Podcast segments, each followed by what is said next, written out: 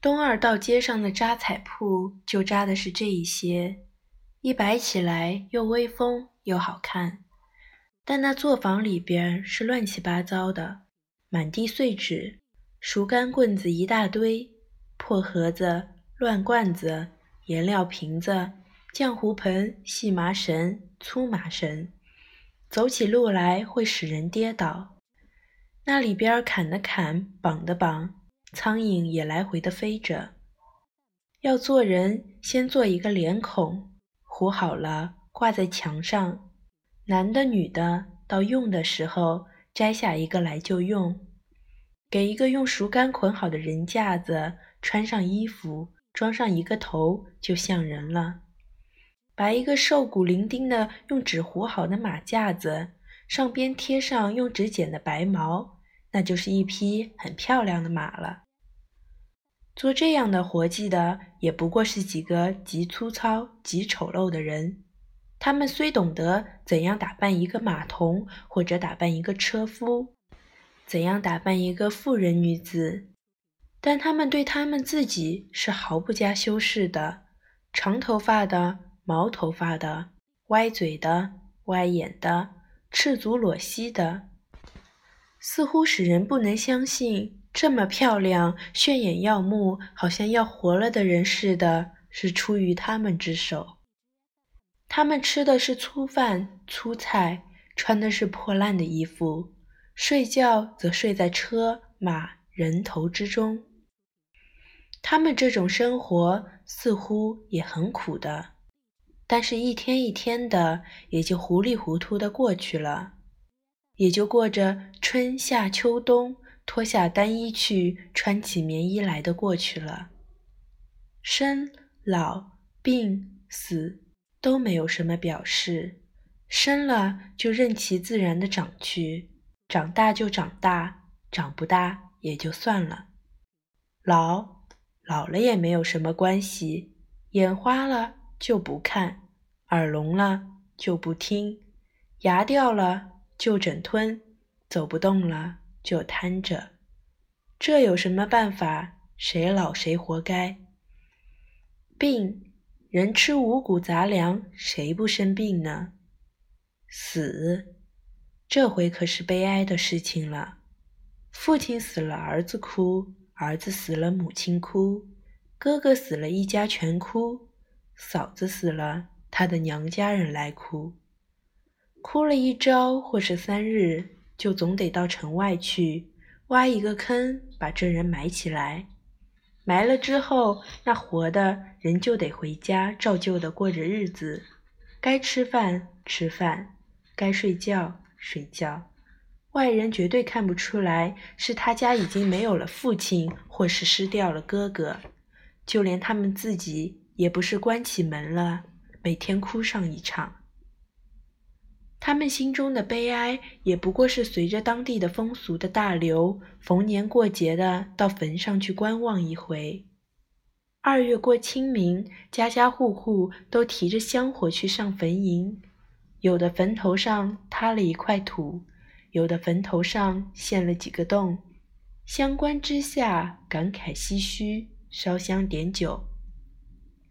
若有近亲的人，如子女、父母之类。往往且哭上一场，那哭的语句数数落落，无疑是在做一篇文章，或是在诵一篇长诗。歌颂完了之后，站起来拍拍屁股上的土，也就随着上坟的人们回城的大流回城去了。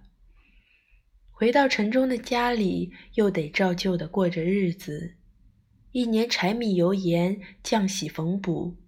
从早晨到晚上忙了个不休，夜里疲乏之极，躺在炕上就睡了。在夜梦中，并梦不到什么悲哀的或是欣喜的景况，只不过咬着牙打着哼，一夜一夜就这样过去了。假若有人问他们人生是为了什么，他们并不会茫然无所对答的。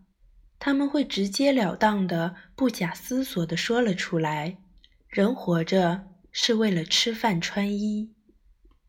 再问他人死了呢？他们会说，人死了就完了。所以没有人看见过做扎彩匠的人活着的时候为他自己糊一座阴宅。大概他不怎么相信阴间。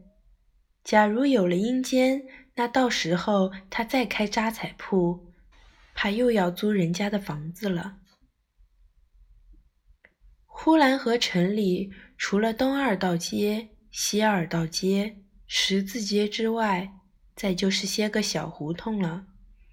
小胡同里边更没有什么了，就连打烧饼麻花的店铺也不大有，就连卖红绿糖球的小床子也都是摆在街口上去，很少有摆在小胡同里边的。那些住在小街上的人家，一天到晚看不见多少闲散杂人，耳听的、眼看的都比较的少，所以整天寂寂寞寞的。关起门来，在过着生活。破草房有上半间，买上二斗豆子，煮一点盐豆下饭吃，就是一年。在小街上住着，又冷清又寂寞。一个提篮子卖烧饼的，从胡同的东头喊，胡同向西头都听到了。虽然不买，若走谁家的门口。谁家的人都是把头探出来看看，间或有问一问价钱的，问一问糖麻花和油麻花现在是不是还卖着前些日子的价钱。间或有人走过去，掀开了筐子上盖着的那张布，好像要买似的，拿起一个来摸一摸，是否还是热的，摸完了也就放下了。卖麻花的也绝对的不生气，于是又提到第二家的门口去。第二家的老太婆也是在闲着，于是就又伸出手来，打开筐子摸了一回，摸完了也是没有买。等到第三家，这第三家可要买了。一个三十多岁的女人刚刚睡午觉起来。她的头顶上梳着一个卷，大概头发不怎样齐整。发卷上罩着一个用大黑珠线织的网子，网子上还插了不少的疙瘩针。可是因为这一睡觉，不但头发乱了，就是那些疙瘩针也都跳出来了，好像这女人的发卷上被射了不少的小箭头。他一开门就很爽快。把门扇呱嗒的往两边一分，他就从门里闪出来了。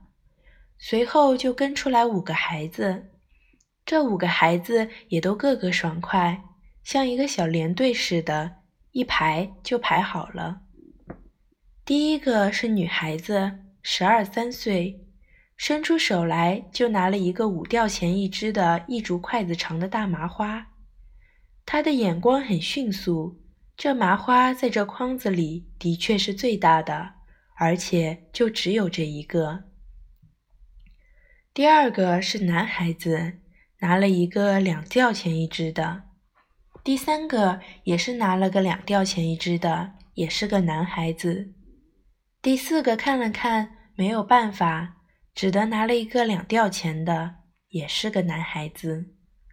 轮到第五个了。这个可分不出来是男孩子还是女孩子，头是秃的，一只耳朵上挂着钳子，瘦的好像是个干柳条，肚子可特别大，看样子也不过五岁。一伸手，他的手就比其余的四个都黑得更厉害。其余的四个虽然他们的手也黑得够厉害的，但总还认得出来那是手。而不是别的什么，唯有他的手连认也认不出来了。说是手吗？说是什么呢？说什么都行，完全起着黑的、灰的、深的、浅的各种云层，看上去好像看隔山照似的，似有无穷的趣味。他就用这手在筐子里边挑选，几乎是每个都让他摸过了。不一会儿功夫，全个的筐子都让他翻遍了。本来这筐子虽大，麻花也并没有几只，除了一个顶大的之外，其余小的也不过十来只。经了他这一番，可就完全变了，弄了他满手是油，把那小黑手染得油亮油亮的，黑亮黑亮的。而后他说：“我要大的。”于是就在门口打了起来。他跑得非常之快，他去追着他的姐姐，他的第二个哥哥，他的第三个哥哥也都跑了上去，都比他跑得更快。再说他的大姐，那个拿着大麻花的女孩，她跑得更快到不能想象了，已经找到一块墙的缺口的地方跳了出去，后边的也就跟着一溜烟的跳过去。等他们刚一追着跳过去，那大孩子又跳了回来，在院子里跑成了一阵旋风。那个最小的，不知是男孩子还是女孩子的，早已追不上了，落在后边，在嚎啕大哭。奸货也想捡一点便宜，那就是当他的两个哥哥把他的姐姐已经扭住的时候。他就趁机会想要从中抢他姐姐手里的麻花，可是几次都没有做到，于是又落在后边嚎啕大哭。他们的母亲虽然是很有威风的样子，但是不动手是招呼不住他们的。母亲看了这样子，也还就没有个完了，就进屋去拿起烧火的铁叉子来，向着他的孩子们就奔去了。不料院子里有一个小泥坑，是猪在里打腻的地方，它恰好就跌在泥坑那里了，把叉子跌出去五尺多远。于是这场戏才算达到了高潮。看热闹的人没有不笑的，没有不称心愉快的，就连那卖麻花的人也看出神了。当那女人坐到泥坑中，把泥花四边溅起来的时候，那卖麻花的差一点没把筐子掉了地下，他高兴极了。他早已经忘了他手里的筐子了。至于那几个孩子，则早就不见了。等母亲起来去把他们追回来的时候，那做母亲的这回可发了威风，让他们一个一个的向着太阳跪下，在院子里排起一小队来，把麻花一律的解除。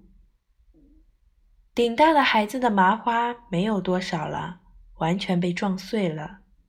第三个孩子的已经吃完了，第二个的还剩一点点，只有第四个的还拿在手上没有动。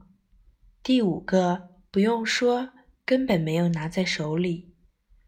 闹到结果，卖麻花的和那女人吵了一阵之后，提着筐子又到另一家去叫卖去了。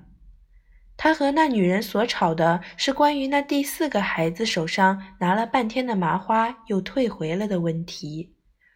卖麻花的坚持着不让退，那女人又非退回不可。结果是付了三个麻花的钱，就把那提篮子的人赶了出来了。为着麻花而下跪的五个孩子不提了。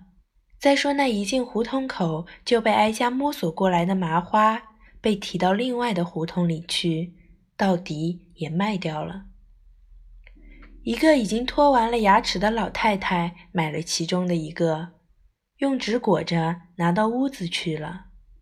她一边走着一边说：“这麻花真干净，油亮亮的。”而后招呼了他的小孙子：“快来吧。”那卖麻花的人看了老太太很喜欢这麻花，于是就又说：“是刚出锅的，还热乎着哩。”